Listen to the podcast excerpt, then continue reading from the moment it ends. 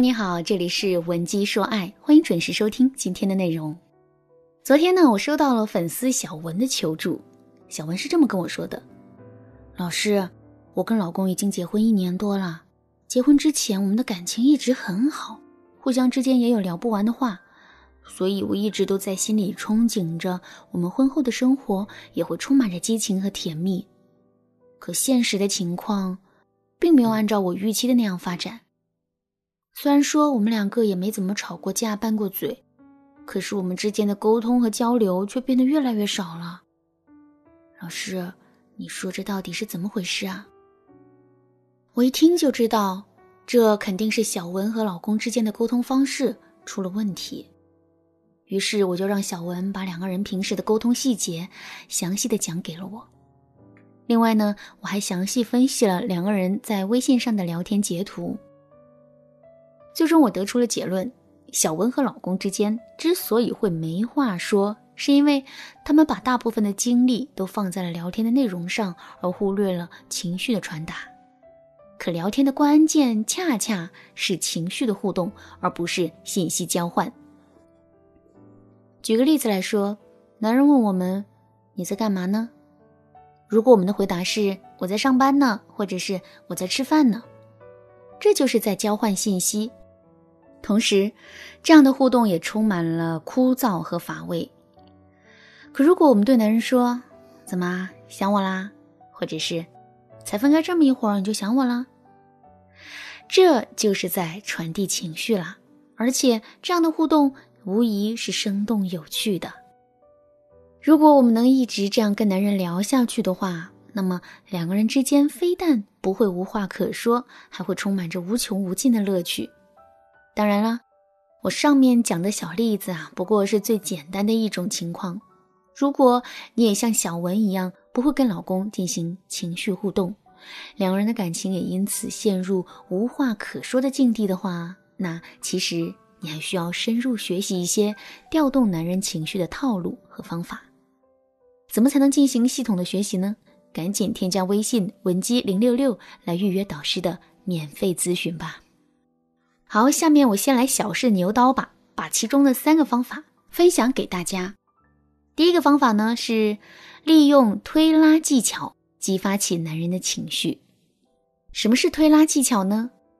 推指的是我们要采取相对消极的语言和行为模式，对男人进行调侃、打压，从而拉开双方之间的距离。拉呢，则是指。我们要采取相对积极的语言和行为模式，对男人进行赞扬肯定，从而拉近双方之间的距离。这两种方式相互结合起来，就成了推拉技巧。这种技巧可以大幅度的制造情绪的张力，让男人的情绪出现极大的反差，从而达到双方感情升温的效果。为了帮助大家更好的理解这一点。下面我来给大家举个例子。现在我跟你说这样一段话：一个千万富翁为了追到心爱的姑娘，于是就去 4S 店给她买了一辆豪车。求婚成功那天，他还送了那姑娘一套房。听完这段话之后，你是什么样的一种感觉呢？感觉这个桥段平平无奇，对不对？可是如果我跟你说，一个穷小子看上了一个富家小姐，为了能够抱得美人归，他开始发愤图强。最后，穷小子不仅给那姑娘送了一辆车，求婚成功那天啊，还给她买了一套房。听到这段话之后，你又是一种什么样的感觉呢？我想你肯定会觉得这一故事充满了转折，而且很励志。可是这两段话明明说的是一件事啊。不过就是主人公的身份换了换，为什么最终的效果会差那么多呢？其实这就是推拉技巧的妙处，在我们彰显一个人一件事情的特点和优势之前，先给他一个相反的参照物，那么无论是人还是事儿，他们的特点都会变得更加明显。比如说，我们想让男人产生开心的情绪，那么在步入正题之前。我们不妨先打压他一下，让男人处在一种失落，甚至是略微生气的状态里。之后我们再去制造反转，给他惊喜。这样一来，男人就能体验到更多开心的感觉了。再比如说，当我们想夸男人眼光很好的时候，也可以先故意找个茬，反向打压他一下。比如，我们可以说：“哎呀，你买的这个鞋子质量太差了，怎么在买之前不好好看看评论呢？”这个时候，男人肯定会感到很失落。接下来，我们就可以对他说：“不过，虽然这双鞋没挑好，但是不得不说，你的眼光一直都挺好的。就比如，你当初慧眼识珠，选了我这么一个宝贝，这就是一个很好的证明。”最后，我再来举个例子。男人买了一件新衣服，穿上之后对我们说：“怎么样？我买这件衣服好看吧？”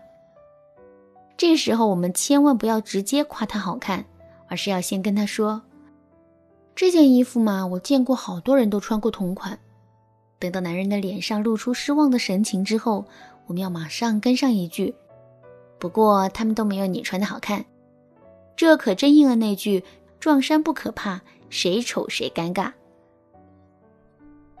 听到这句话之后，男人肯定会变得无比开心和兴奋的。说到这儿，我想大家肯定都有了一种跃跃欲试的感觉吧。不过，老师还要提醒大家一句：推拉技巧看上去确实很简单，但实际操作起来并不容易。这其中的关键是我们一定要能掌握一个“巧”字。如果我们已经把前面不好的话说出去了，可后面却圆不回来的话，那么，我们的推拉非但无益，反而有害。比如，你眼睛不好看，但是我很喜欢；你长得不高，正巧我不太喜欢太高的男生。这就是两个错误的示范啦。想知道怎么才能规避这些错误吗？赶紧添加微信文姬零六六，文姬的全拼零六六，来预约免费咨询名额吧。好啦，今天的内容就到这里了。剩下的部分我会在下节课继续讲述。文姬说爱，迷茫情场，你得力的军师。